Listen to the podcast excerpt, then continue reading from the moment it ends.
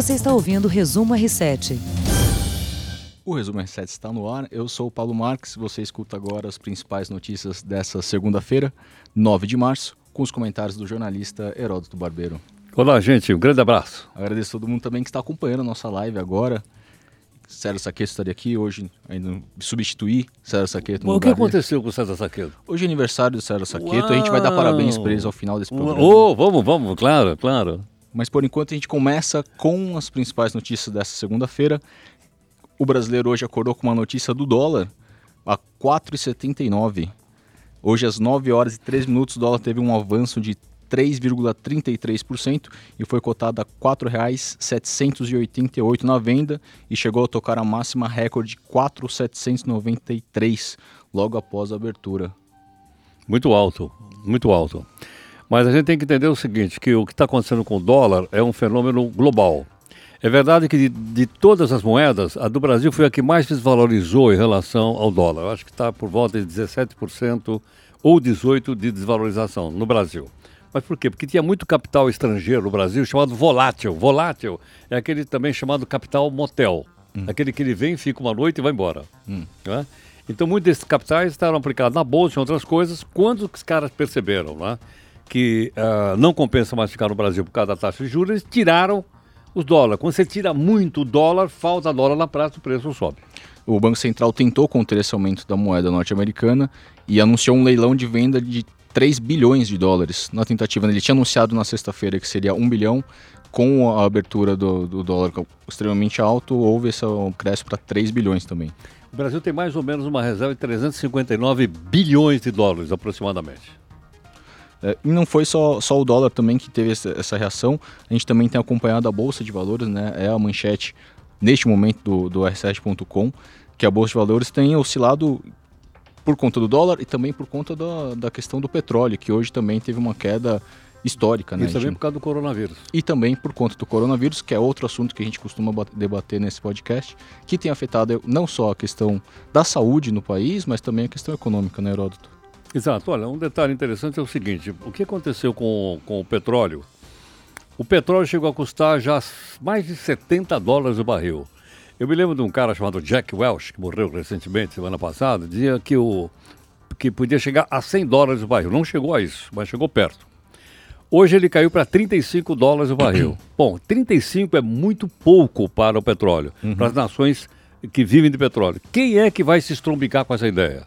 Põe na lista: Venezuela, a Rússia, o Irã os países ali do Oriente Médio exportadores de petróleo, pessoal, todo mundo, porque o peso caiu violentamente no mercado internacional. Eles vão receber menos dólares pelo petróleo que eles exportam. Isso foi um reflexo da, de um não acordo né, entre a Arábia Saudita e, a, aliás, os países da, da OPEP e a Rússia. E isso fez com que a Arábia Saudita, que é tida como uma líder informal né, do, da OPEP, decidiu aumentar a produção. Isso vai derrubar o preço do petróleo, apesar da, da previsão de aumento ser só em abril já vai derrubar o preço e tem impactado em economias no mundo todo, né? Sem dúvida. Agora, uh, teoricamente, isso deveria ajudar a economia do mundo. Porque hum. petróleo é mais barato, gasolina é mais barato, diesel é mais barato, combustível de aviação é mais barato. Teoricamente, você baixar o, do, baixar o preço do barril de petróleo, você vai vender muito mais. Uhum. Aliás, vai impactar o pessoal que está querendo colocar carro com eletricidade, energia solar, né? porque vai ficar muito barato. Tem um impacto no Brasil também por causa do etanol, né? o etanol que disputa ali mercado com a gasolina, dependendo da proporção ali do preço, não vale a pena, a pessoa acaba desistindo do é, etanol é, e botando é, gasolina. É verdade, é verdade. Tem que dar mais ou menos, a relação tem que ser de 70 a 30, né? Senão não, não vale a pena.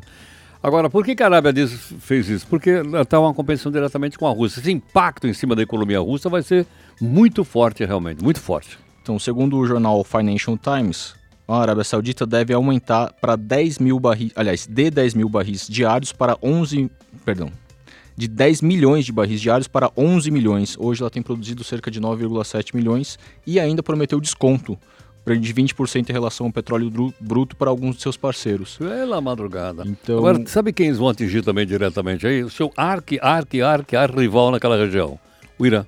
Uhum. Porque o Irã vive ainda do petróleo. Apesar das dificuldades, ele vive do petróleo. A economia ali é sustentada A economia do Irã está tá arrebentado. Com esse negócio aí, vão estar tá no mato sem cachorro. Sim. E todas essas questões econômicas, o aumento do dólar, a queda da bolsa, a queda do petróleo, fez Paulo Guedes se manifestar sobre essas questões. O ministro falou com o jornalista hoje na, na sede da pasta ali em Brasília e diz que a equipe dele é capaz, experiente e segura e afirma que eh, ele vai trabalhar para transformar essa crise em crescimento, transformar essa crise em geração de empregos. Bom, é um trabalho grande. Mesmo porque não está na mão dele. Não está na mão do Brasil. Está na mão do mundo. Uhum. Olha lá. É uma crise global, é que nem aquela de 2008. Não foi uma crise que nasceu no Brasil. Não, aparentemente não tinha nada com aquilo. E aquilo bateu na gente e a gente foi parar lá embaixo da recessão. É a mesma coisa essa. Quer dizer, nós temos algumas coisas que se pode fazer, mas é muito pouco, porque a crise é global. Nasceu na China, de lá se expandiu, e eu acho que nós estamos de novo na mão da China. Ou seja, ela precisa se recuperar rapidamente para que essa crise possa ser menor. Mas que já tem crise, tem crise. Vai afetar a, a, o crescimento do PIB mundial.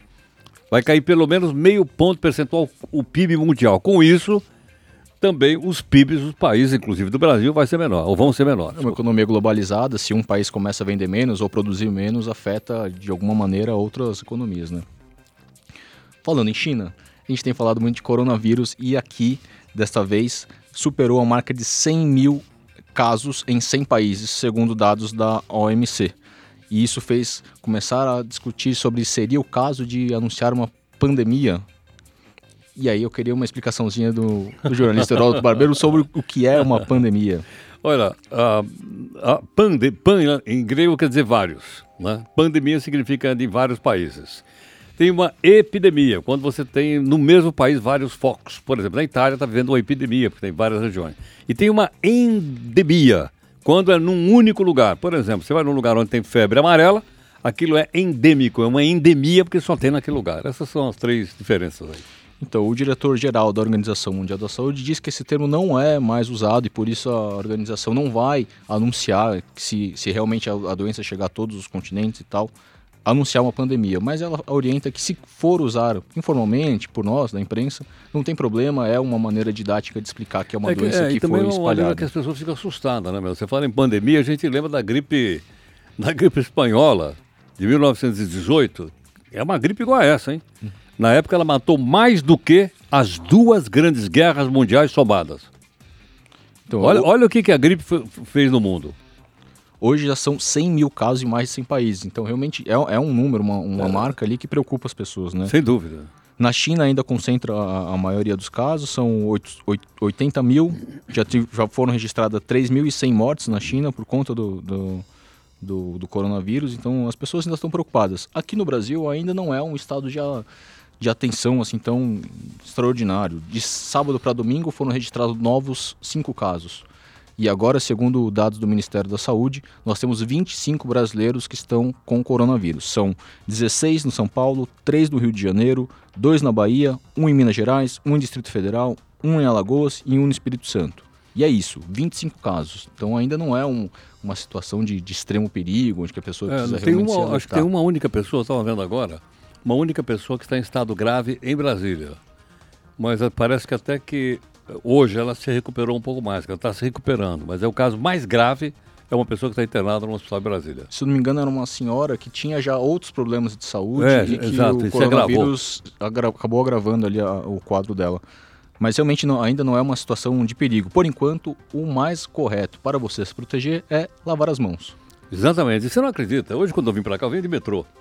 Eu vi uma mulher com uma máscara no metrô, mas eu acho que ela queria causar, sinceramente. Porque não, não há necessidade. Não há necessidade, né? mas ela estava no mesmo vagão que eu, entendeu? Eu até fiquei olhando ver qual é, aqui na estação Barra Funda. Uhum. É, qual era assim a, vamos dizer assim, a, a, postura do pessoal, né? A repercussão na é, multidão. repercussão. E ela foi embora com aquela máscara. Eu falei, caramba, olha que bonita a máscara.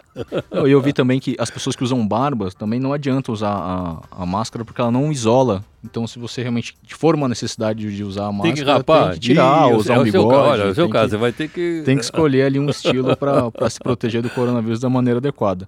Mas é importante ressaltar que é isso. Por enquanto, o adequado é lavar as mãos. Então, lave as mãos com frequência, evite tocar muito, dar muitas mãos, falar muito perto. Ainda essa é a precaução. Você já viu que o pessoal está se cumprimentando lá na Coreia ou não? Como? Não é mais dando as mãos, eles tocam o cotovelo, tinga, Só tinga, não. ou então o ombro. Ah, é Parece uma maneira agradável. da- é uma do- maneira agradável. Aqui da Record. Parece uma dancinha dos shows aqui. É uma maneira agradável, assim, É, sem se, é, sem se contaminar, né? Acho que não Sem tem dúvida. problema. Então, por enquanto, no Brasil, 25 casos, foram registrados apenas 16 em São Paulo, 3 no Rio, 2 na Bahia, e os demais, Minas Gerais, Distrito Federal, Alagoas e Espírito Santo, apenas um caso. O Ministério está monitorando outros 930 casos, subiu ontem de 664 para 930, mas também segue monitorando. Às vezes é só uma questão de a pessoa teve os sintomas, febre e tal, mas não viajou para alguma região de onde o coronavírus já, já, já tem contaminado pessoas e transmitido de pessoas para pessoas, né? Então, por enquanto, está ok. O chefe da equipe médica especialista para combater o coronavírus, Zong Nashan, disse em uma entrevista nesta segunda-feira que acredita que o coronavírus será controlado até o mês de junho. Que bom. Uma, uma Bom, mensagem tem mais otimista. de um laboratório trabalhando na vacina. Mais de um. Eu, devo- eu, eu me lembro, acho que uns cinco ou seis no mundo já, já fazendo teste clínico. Teste clínico, quer dizer, estão experimentando nas pessoas. Então é possível que a gente tenha uma vacina aí em breve. A gente no R7 entrevistou as brasileiras que, que ajudaram a, a fazer o genoma né, do vírus, que é a decodificação ali do, do vírus, e a- segundo as próprias pesquisadoras, a grande importância é ajudar a descobrir de onde vem o vírus, para onde ele está indo e como criar uma vacina a partir das informações dessas pesquisas. Então o Brasil foi muito rápido, né? em 48 Que bom. horas a gente Que já tinha o bacana, genoma né? do Que vírus. bacana a gente dar um espaço para essas pessoas que são pesquisadoras. Sim. Ela- Não, e, e se você vê as fotos, Muito são, legal. são laboratórios relativamente simples, assim. Você imagina algo extremamente sofisticado de, de filme de ficção científica. E são laboratórios simples. Na própria matéria que a gente publicou, tem o, o equipamento que eles usaram para fazer o- a, a decodificação. E é tipo um... Parece um HD externo, assim. É algo relativamente modesto quando você imagina, mas que teve um resultado impressionante. Que né? bom. Em 48 horas a gente E parabéns conseguiu. a elas, né? Sim, com certeza Na verdade, parabéns. pesquisadoras mulheres, chefes mulheres, num laboratório de universidade pública, todas elas Muito bom. trabalhando muito em bom. conjunto com outros pesquisadores, né? A comunidade científica é isso, são pesquisadores do mundo inteiro Lógico, trabalhando de lógico. maneira Ainda mais com a internet, meu amigo. É, você nem precisa viajar, todo mundo fica online ali pesquisando junto. Sim, a doença está global e as pessoas também estão trabalhando de maneira global, né, para conseguir combater. Ronaldinho Gaúcho é outro assunto que este fim de semana também foi muito movimentado, hoje segue movimentado.